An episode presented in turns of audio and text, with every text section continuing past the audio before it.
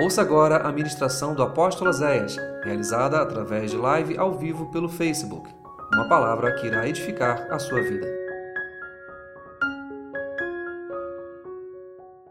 Apocalipse 22, versículo de número 13.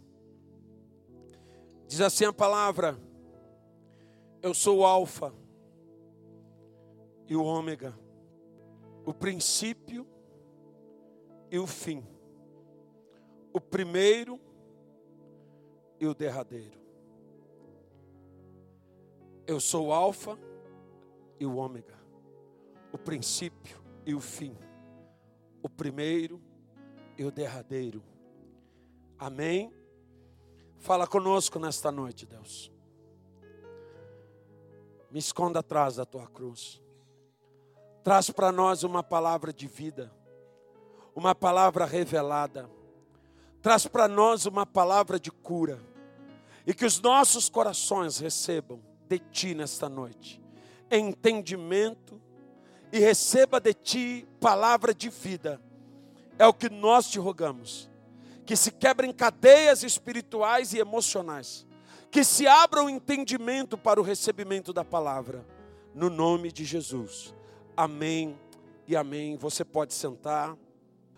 Eu acredito que você já ouviu essa ministração dezenas e dezenas de vezes, esse versículo pelo menos, onde Jesus diz: Eu sou o Alfa e o Ômega, o começo e o fim.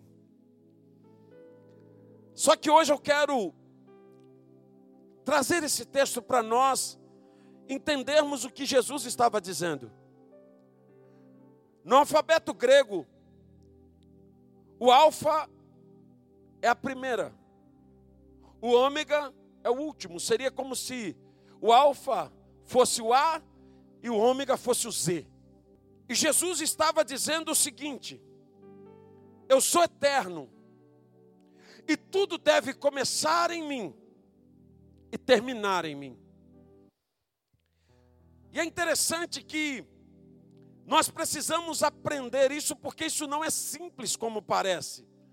A todo instante, eu vejo pessoas tomando o lugar de Deus e começando coisas sem Ele.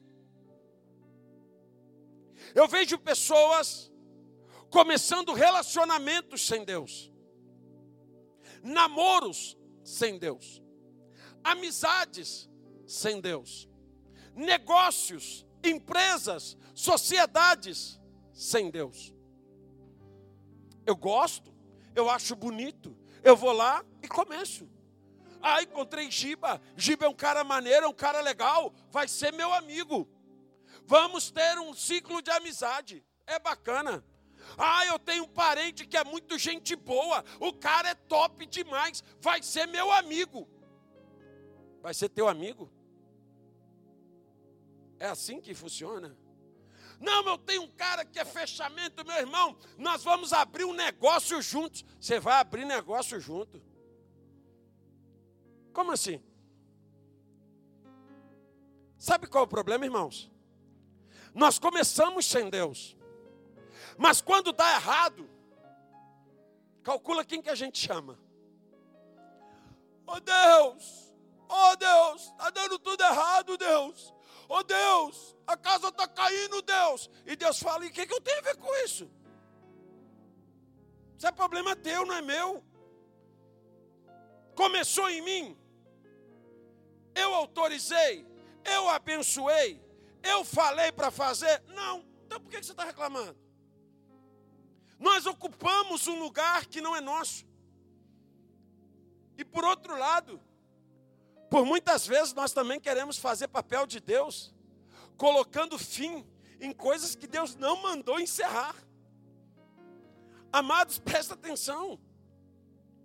Muitas vezes o nosso distanciamento de Deus, o vazio que está na nossa, na nossa alma, a nossa fé diminuída, nos leva a querer desistir de coisas e colocar ponto final em coisas que Deus não mandou parar. E quantas vezes? Aqui nós trabalhamos com famílias. Quantos casais que já entraram nessa casa dizendo: vamos separar, vamos divorciar. E hoje estão casados. Quantas pessoas já entraram aqui com tentativas de suicídio, tentando colocar um fim na própria vida? Dizendo que a vida delas não tinha mais sentido. E elas queriam encerrar com a própria vida. E depois de ter um encontro, elas começaram a descobrir que não era hora de terminar nada. Agora presta atenção: quem que mudou a história delas, dessas famílias, dessas pessoas? O apóstolo, a igreja? Não, foi Deus. Sabe por quê? Porque nem a igreja tem o poder de dar início nem um fim a nada. Só Deus tem o poder de começar e de terminar. Só Deus tem o poder de fazer recomeçar e de fazer com que sejam restauradas coisas destruídas. Mas o que, que nos leva, irmãos, a pôr fim em coisas que Deus ainda não decretou o fim? Quanta gente hoje com ministérios paralisados? Quantas pessoas hoje pensando em acabar com o casamento? Quantas pessoas hoje pensando em parar a empresa, em parar o trabalho, em parar o ministério? Ah, eu não aguento mais. A Bíblia diz, em Gênesis 21, versículo 15 e 16: Consumida a água do odre, Agar lançou o menino debaixo de uma das árvores e foi se assentar em frente, afastando-se a distância de um tiro de arco, porque dizia: que eu não veja a morte do menino. E assentou-se em frente, levantou-se a voz e chorou. Às vezes, a dor da solidão, do abandono, faz com que a gente deseja dar fim. Essa mulher tinha sido abandonada. O marido, o marido não, né? O patrão que tinha feito um filho nela, pegou essa mulher e esse menino deu um pouco de pão e de água, falou: vai para o deserto e morra. Ela obedeceu, foi para o deserto, foi andando e consumindo a água e consumindo o pão. Acabou o pão, ainda tinha água, ela andou mais um pouco. E quando chega num determinado lugar, acaba a água. Ela abandonada no deserto, sem água, sem recursos, sem gente, sem amigos, sem nada absolutamente nada. Essa mulher já sabe que ela vai morrer e o filho dela também. Ela pega esse menino, coloca debaixo de uma árvorezinha, se afasta em torno de 100 metros, que é um tiro de arco, para não ver o filho morrer. E isso acontece quando você não vê mais nenhuma saída para a tua dor é quando a dor se torna insuportável e você não vê outra saída a não aceitar o fim. Eu tenho ministrado algo que eu quero repetir para você aqui. Eu não quero pastorear uma igreja que está preparada para o pior.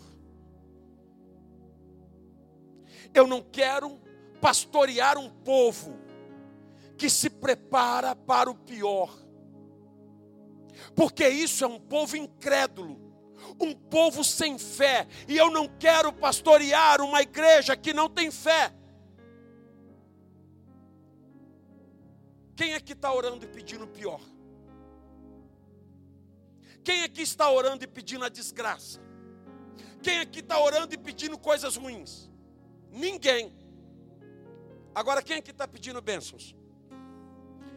Quem aqui está pedindo o melhor de Deus? Agora me diz, aonde que está a coerência?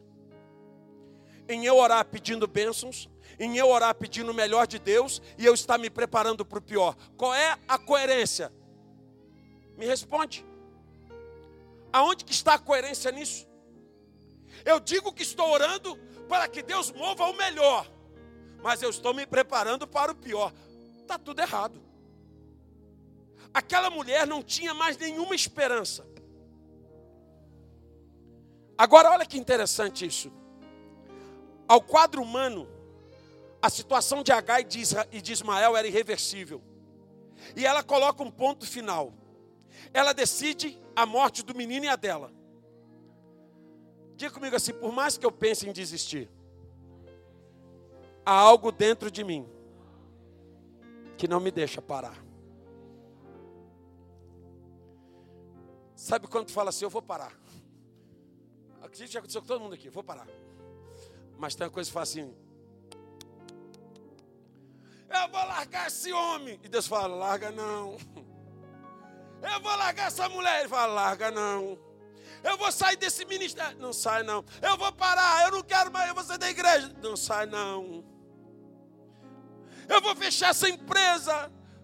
Vou vender empadinha, paçoca. Deus fala, não, não fecha não.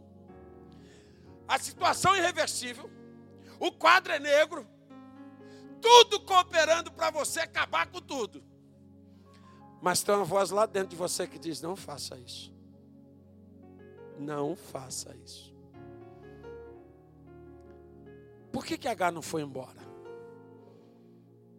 Pô, já que o filho ia morrer, deixa o filho, vai embora. Ela ficou 100 metros, ou seja, três templos desse aqui só, ouvindo o choro do menino. Algo não deixava ela sair, algo não deixava ela ir embora. Talvez você fale, vou embora de casa. Mas você não foi ainda porque você ama. É a esposa, é a mãe dos teus filhos, é a mulher que você amou, é a mulher que você esteve, é o marido que você amou. Talvez aos olhos humanos teu casamento, tua vida, teu ministério, tua família esteja numa situação tão crítica, tão sem perspectiva, que você fala, cara, não tem jeito, mas algo diz para você, ainda não é o fim. Talvez um monte de gente já veio com a canetinha. Onde que eu boto ponto final aqui? Vamos botar um ponto final? E o Espírito Santo fala assim: nada de ponto final. Caneta está comigo. Fala para o teu irmão, deixa a caneta com Deus. Fala para ele, não tome a caneta de Deus. Porque se Deus deixar a caneta com a gente, irmãos, a gente mete o ponto final. Mete ou não mete? Mete, mas Deus não deixa. Presta atenção na situação. Deus ainda tinha planos para aquele menino. Deus ainda tinha planos para aquela mulher. Aos olhos humanos, tudo morto, tudo acabado. Aí sabe o que, que acontece? Deus olha para ela, Deus chega perto dela, o anjo do Senhor aparece para aquela mulher e diz assim: Vai lá e pega o menino. Pega o teu filho. Eu tenho uma promessa para ele. Imagina isso. Promessa: o teu filho vai se tornar uma nação poderosa na terra.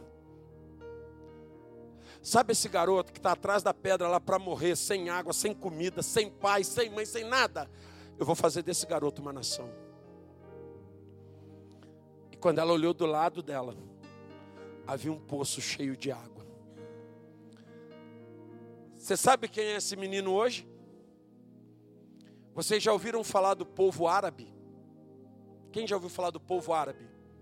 Palestinos, todos aqueles povos árabes, todos os povos árabes, já ouviu falar? Todos descendentes desse menino.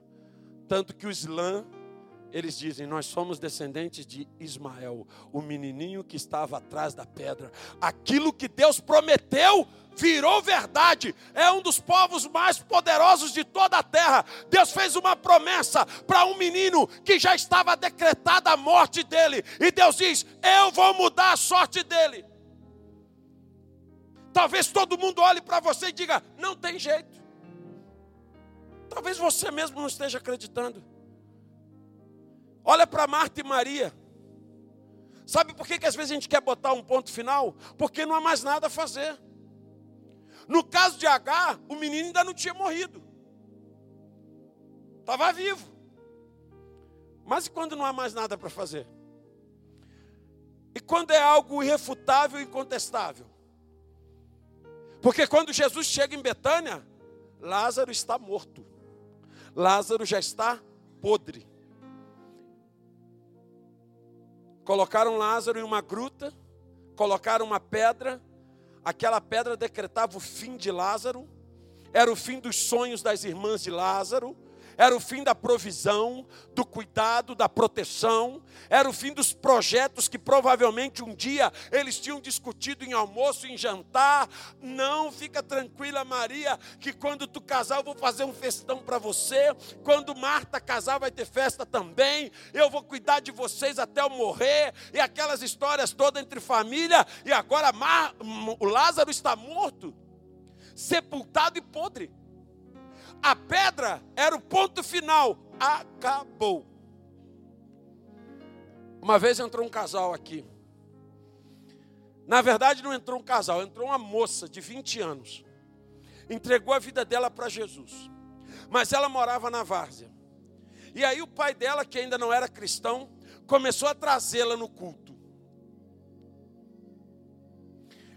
E o pai dela começou a trazê-la, a frequentar a igreja. E aí fui conversar, e um dia ela me procurou e disse: Apóstolo, eu queria que você orasse pelos meus pais. Amém, vamos orar. Mas é engraçado, eu só vejo teu pai, não vejo a sua mãe. Ela disse: Não, meus pais são, são divorciados. Divorciados, sim, meus pais são divorciados. Há quatro anos, e litigiosamente. Minha mãe mora em Rio das Ostras, meu pai em Teresópolis, eles não se falam. Hum. Vamos orar. Vamos orar, vamos orar. Vamos orar, ué. Oh, vamos orar.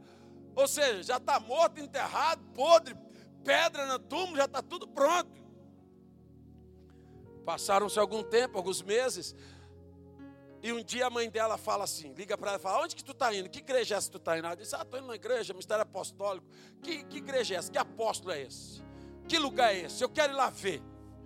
Qual dia que teu pai não vai no culto? Aí ela disse: Meu pai não vai no culto de ceia, porque ele ainda fuma, então ele não vai no culto de ceia. E ela, a mãe dela era crente, falou assim: Então eu vou subir no culto de ceia, vou cear aí com vocês. A mãe dela veio, ah, sentou toda bonitona na igreja, assistiu o culto. E ela disse que dentro do culto o Espírito Santo começou a falar para ela assim: Eu vou restaurar a tua família. E ela disse: Eu não quero. E o Espírito falou, mas eu vou restaurar. Mas eu não quero, não, mas eu vou restaurar. Mas eu não quero, mas eu vou restaurar.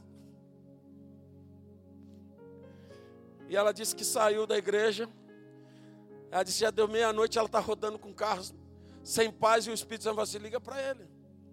Não vou ligar, liga para ele. Liga. Liga para ele. Ligou, o moço lá do outro lado quase morreu do coração. O que, que foi? Fui no culto hoje, Deus mandou ligar para tu. Moral da história. Quatro meses depois, estava o apóstolo lá no cartório, assinando o casamento, o recasamento, a volta. Casaram de novo. Já vão fazer quase seis anos de casado de novo. Deus restaurou. Ah, mas acabou. Acabou para quem? Quem foi que botou o ponto final no negócio? Porque ele disse assim: Eu sou alfa, eu sou ômega, começa em mim, termina em mim. Eu é que mando. E quando alguém dá espaço para Deus agir, quando alguém deixa a caneta na mão de Deus, presta atenção. Jesus chega, tinha acabado tudo. Lázaro estava morto, era um fato. E Jesus diz claramente: Lázaro está morto. Talvez hoje você me diga, pastor, não sinto mais nada por meu marido, não amo mais a minha esposa. Talvez você diga, pastor, não amo mais a minha, a minha família. Talvez você diga, pastor, não tenho mais vontade de ir na igreja. Pastor, não quero mais fazer nada na igreja. Eu não quero mais ter ministério. Eu não quero mais tocar. Eu não quero mais cantar. Eu não quero mais ministrar. Pastor, não amo mais a comunhão. Pastor, não quero mais a minha empresa. Eu não quero mais meu trabalho. Eu estou desistindo. Acabou. Mas entre o fato e a realidade, incontestável. E a vontade de Deus existe um penhasco muito grande. Entre a realidade, entre as evidências e a vontade de Deus, existe um abismo. Porque a vontade de Deus é boa, perfeita e agradável. Você não pode esquecer nunca disso. Você pode dizer que não ama mais teu esposa, tua esposa, teu marido. Você pode dizer que, que não quer mais tua família, teu casamento. Você pode dizer que não quer mais viver. Agora eu quero ver você dizer que isso é a vontade de Deus. Eu acho muito legal quando chegam casais ali dentro. E eles falam assim: nós vamos separar. Eu só faço isso só tendo casar mesmo. Aí chega lá dentro do gabinete. Todo mundo bravo. Chega sempre os caras meio bravos, os caras meio. Um chorando e um cara de bravo. Geralmente é assim que chega. O que está acontecendo? Não dá mais. Vamos dar, beleza. Ah, tudo bem. Agora deixa eu fazer uma pergunta para vocês. Já oraram? Deus já deu autorização para separar? Pronto. Já começa o silêncio mortal. Porque eu quero ver alguém chegar para mim com autorização de Deus. Vou parar meu ministério. Foi Deus que mandou? Vou parar meus sonhos. Foi Deus que mandou ou é você que está parando? Como é que está funcionando? Quem é que está com a caneta? Pergunta ao teu irmão, quem está com a caneta? Não responde não, deixa ele curioso. Deixa ele ficar curioso. Quem é que está com a caneta? Não porque eu resolvi parar isso, eu resolvi começar aqui. Mas peraí, quem está com a caneta? Quem que está no governo? É interessante que Jesus chega, olha aquela situação irrefutável, e Jesus emite uma ordem direta para aquelas mulheres: tirem a pedra. A irmã já pula e diz: Ó, tá podre, hum, fedendo tá horrível. Tira a pedra. Foi vocês que colocaram, então vocês que tirem. Não foi eu que mandei botar pedra nenhuma, vocês colocaram, então vocês tirem. Tirem a pedra. É interessante que Jesus não está discutindo por que, que a pedra está lá. Jesus não entra no mérito da questão. Jesus não está discutindo o motivo pelo qual a pedra não pode ser tirada. Ele está mandando tirar a pedra. Jesus não está discutindo por que, que teu casamento está ruim, por que, que teu casamento está assim, está assado. Jesus não está discutindo se você acha que tem que acabar ou que não tem. Jesus não está discutindo, Ele está mandando você tirar o empecilho. Tira a pedra e deixa eu trabalhar. Deixa eu fazer o que você não pode. Tem uma mulher que é membro dessa igreja. Ela teve três tentativas de suicídio. Em uma delas ela ficou em coma. E lá dentro daquele hospital, o Espírito Santo a visitou de uma forma tão poderosa, que ela saiu de lá curada, da depressão, saiu curada de tudo. Deus fez uma obra tão tremenda e ela disse, pastor, Deus simplesmente disse para mim que ainda não era o fim. E sabe o que, que eu vejo? Por muitas vezes, a maior pedra no coração das pessoas é a falta de fé de que Deus pode mudar o quadro da vida delas. Talvez você olhe para o teu casamento, Talvez o casamento da tua mãe foi falido, do teu pai foi falido, a tua família foi falida. Talvez o casamento dos teus tios, dos teus amigos são falidos também. Aí você olha para o teu que está indo para falência e você diz: Cara, isso não existe, casamento feliz não existe todo casamento é uma porcaria mesmo, meu vai acabar. Talvez você olhe hoje para a tua história e você acha que quebrar financeiramente, morrer, tudo isso é normal. Não é. Não. E quando nós começamos a acreditar que não há o que fazer, nós colocamos um ponto final. Por que você está terminando? Não tem mais nada para fazer, pastor. Acabou. Não há mais nada para fazer. E aí em João capítulo 11, 40, Jesus vai dizer para aquelas mulheres: se vocês crerem, vocês vão ver a glória de Deus. Imagina a glória de Deus entrando hoje na tua casa. Imagina a glória de Deus hoje entrando na vida dos teus filhos, na tua, na tua família, no teu casamento, no teu lar, na tua história. Se você não tirar a pedra, nada vai acontecer. Talvez a pedra hoje seja a falta de perdão, porque você diz: não perdoo. Talvez a, a pedra hoje seja a tua incapacidade de reconhecer o erro e pedir perdão. Talvez a pedra seja o teu orgulho, a tua mágoa. E se você não tirar essas pedras, Deus não pode agir. Mas se você abrir espaço, Deus atrai o sobrenatural e move o incrível. É interessante que às vezes nós colocamos ponto final, porque nós estamos tão longe de Deus. Tão longe de Deus. Que a gente acha que o melhor é morrer. Tem gente ouvindo essa palavra hoje que já pediu a Deus para morrer. Tem gente ouvindo essa palavra hoje que já disse para Deus: Deus, eu não sei para que, que eu existo. Se o Senhor quiser me levar, pode me levar. Em 1 Samuel capítulo 31, versículo 4, nós vamos encontrar um rei desesperado chamado Saul. E ele pega o pajem de armas, que era o rapaz que transportava as armas dele, e ele diz assim: Arranca a tua espada, atravessa-me com ela, para que porventura não venham esses incircuncisos e me atravessem, escarneçam de mim. Porém, o seu pajem de armas não quis, porque temia muito. Então Saul tomou a espada e lançou-se sobre ela. Um rei, um homem com uma história tremenda, morrendo num suicídio, com medo, desesperado, porque estava longe da presença de Deus.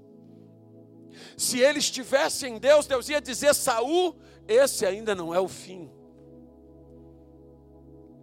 O desespero de Saul, guiado pelo seu orgulho, pelo medo de ser derrotado, fez com que ele desse cabo da própria vida. Você consegue acreditar que foi Deus que quis a morte dele? Você consegue acreditar que esse era o plano de Deus para Saul? Eu não creio. A Bíblia diz que o louco precipita a sua própria morte. Você acha que Deus queria que ele tirasse a sua própria vida, destruindo a sua história? Não. E se hoje alguém ouvindo essa palavra está desesperado, está sem saída, se alguém hoje angustiado, sofrendo, pensando em morrer, eu digo para você, Deus ainda não colocou ponto final na tua vida, não. Deus tem um recomeço para você e Ele quer curar as tuas dores. Deus te ama. E não precisa morrer para tirar a dor do teu coração. Não use ponto final, aonde Deus está colocando só uma vírgula. Fala para o teu irmão, vai ter pausas. Você crê nisso? Só que a gente não sabe quanto tempo dura a pausa. Jairo chega desesperado e fala: Jesus, Jesus, por favor, minha filha está morrendo. Ela só tem 12 aninhos e está morrendo. Está morrendo, Jesus. Corre lá na minha casa, salva minha filha. Jesus disse: Claro, vamos embora, vamos agora. E foi todo mundo, blá blá blá, multidão. Pô, Jairo está feliz, Jesus vai curar a filha dele. De repente, aparece um raio de uma mulher que tinha um fluxo de sangue. Uma mulher que tinha hemorragia. A mulher toca em Jesus. Tira poder de Jesus, rouba poder de Jesus. Vive uma cura milagrosa. Ai, que coisa linda. A multidão está parada. O povo está parado. Jesus está querendo bater papo. Quem tirou poder de mim? Quem me tocou? Aí o discípulo responde: A multidão te aperta. E o senhor está perguntando quem tocou. Aí Jesus fala: Não, alguém tirou o poder de mim. Aconteceu alguma coisa. Aí a mulher se manifesta: Fui eu. Eu era hemorrágica. Toquei, fiquei curada. E pá, aquele assunto todo. Agora vocês imaginam como é que está Jairo? Você acha que Jairo comemorou a cura daquela mulher? Você acha que Jairo estava ali? É, maravilha, vem cá, me dá um abraço. Cara, Jairo estava com pressa. A filha dele estava morrendo. E Jesus está em pausa. E nessa pausa chega uma pessoa e diz para ele: Jairo, não precisa mais importunar o mestre. A tua filha já morreu. Cara, que pancada. Na pausa de Jesus, tudo foi de água abaixo. E então Jesus olha para ele e fala: Jairo, Não tenha medo, apenas creia. Vamos continuar? Ele, vamos. E Jesus vai na casa dele e ressuscita sua filha. Então entenda uma coisa: não coloque ponto final em coisas onde Deus está colocando apenas uma pausa. Pastor, mas se eu soubesse o tempo que já está durando essa pausa, Deus está te amadurecendo para algo extraordinário. Abre espaço para ver o novo de Deus. É chegado para você e para mim um tempo de milagres. Vamos fazer como Abraão, que mesmo aos 90 anos não fechou a porta do milagre. Mesmo aos 90 anos, ele ainda entregou a caneta na mão de Deus e diz: Se o senhor quiser, o senhor pode fazer. Tiago capítulo 2, versículo 23, diz assim: Cumpriu-se a escritura que diz: E creu Abraão em Deus, e foi-lhe isso imputado como justiça, e ele foi chamado amigo de Deus. Um velho de 90 anos recebe uma promessa de uma multidão de filhos e ele acredita em Deus. Abraão creu quando tudo dizia para ele não crer. Ele não fechou a porta, sabe por quê? Porque ele não ousou fechar algo que Deus ainda não tinha fechado. O que você tem que pensar nessa noite, se é você que está determinando o fim ou se é Deus que está dizendo que acabou. Porque tudo que acaba em Deus acaba de forma maravilhosa. Tem gente aqui com 15, com 20, com 30, com 50, com 40 e pouco, 50 e pouco, 60 e pouco, já pensando em acabar com tudo, se preparando para morrer. Você está se preparando para morrer? Pastor, eu estou velho, já passei dos 50, dos 60. Cara, sexta-feira fui no casamento. O casamento. Estava hoje de manhã aqui, Vanilda e Assis. Assista um velho inteirão, mas 74. Sabia disso? 74 que aquele coroinha tem. E ela quase 60. E há menos de um ano atrás, ela é uma mulher que ficou afastada da igreja há mais de 30, 40 anos quase que ela está afastada da igreja. E ela dizia para ele assim: Eu queria tanto voltar para a igreja. Ele dizia: Tu quer voltar para a igreja? Quer? Porta da rua é aquela ali, ó. Já mete o pé e sai de casa. Eu nunca vou casar. Nunca vou casar contigo. Ó, vaza. Não quer saber de crente, pastor, de nada disso. Já pode ir embora. Através da live ela conheceu a casa de louvor, entregou a vida dela para Jesus, começou a mudar a vida dela dentro de casa. Ele ficou curioso, veio aqui igual um bobo, sabia o que estava acontecendo. A arapuca que pegou ela, pegou ele também. Se converteu ao Senhor Jesus, estão fazendo consolidação, vou participar do próximo batismo e casaram sexta-feira. Precisava ver a alegria deles.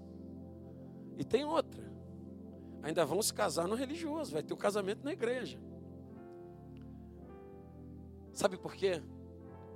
Porque quem tinha colocado o ponto final era ela, era ele, e não Deus. Ela virou para mim e falou assim: Meu sonho, pastor, era casar de noiva, mas a minha família disse que isso é uma coisa ridícula, uma velha casando de noiva. Eu falei: Velho é o passado deles, cambada de invejoso que não pode ter o que tu tem. Minha filha, casa de noiva, de branco, de amarelo, cor de abóbora, cor que tu achar melhor. Tu é noiva, noiva pode tudo. Vive teu sonho.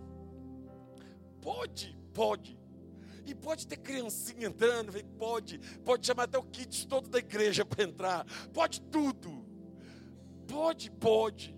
Então, pode. Pode chamar gente para cantar, pode. Chamar até o coral de Londres, pode chamar tudo. Canta.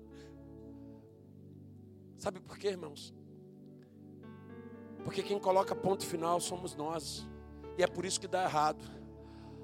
Mas quando é Deus que está com a caneta, Ele fala: calma aí, que é só uma pausa. Eu ainda vou fazer coisas maiores. Aprenda uma coisa: faça como Zacarias.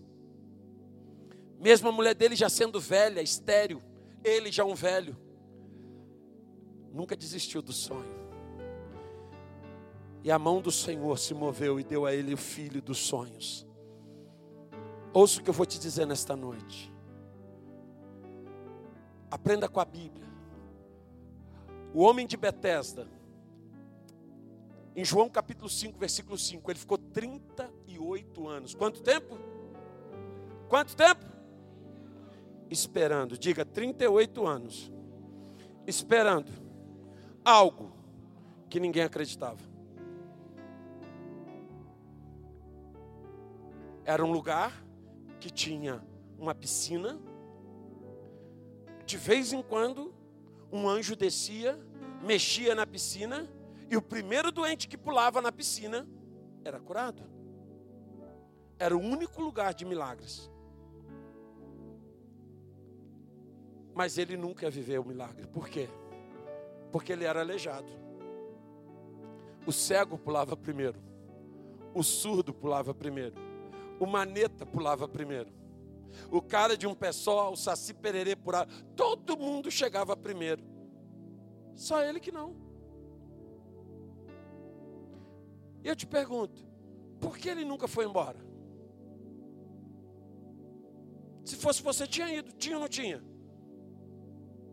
Ele não foi. E é engraçado que a Bíblia diz que haviam ali milhares de doentes. Jesus vai até esse lugar, vai direto nele. Quer ser curado?